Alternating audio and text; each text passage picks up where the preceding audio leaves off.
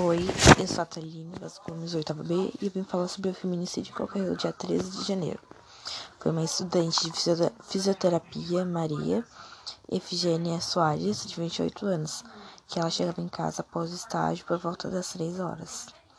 Ela estava grávida e o companheiro que ela estava tendo relações que matou ela asfixiada.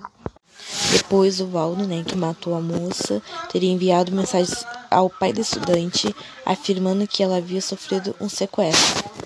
As medidas que as mulheres podem tomar quando situações de violência começam a acontecer podem ligar à Central de Atendimento Mulher 180 181 tem também a Lei da Maria da Penha para o combate à violência doméstica, foi a criação das medidas protetivas de urgência. As medidas podem ser concedidas sempre que uma mulher se encontre em situação de violência doméstica, com a finalidade de protegê-la contra novas agressões.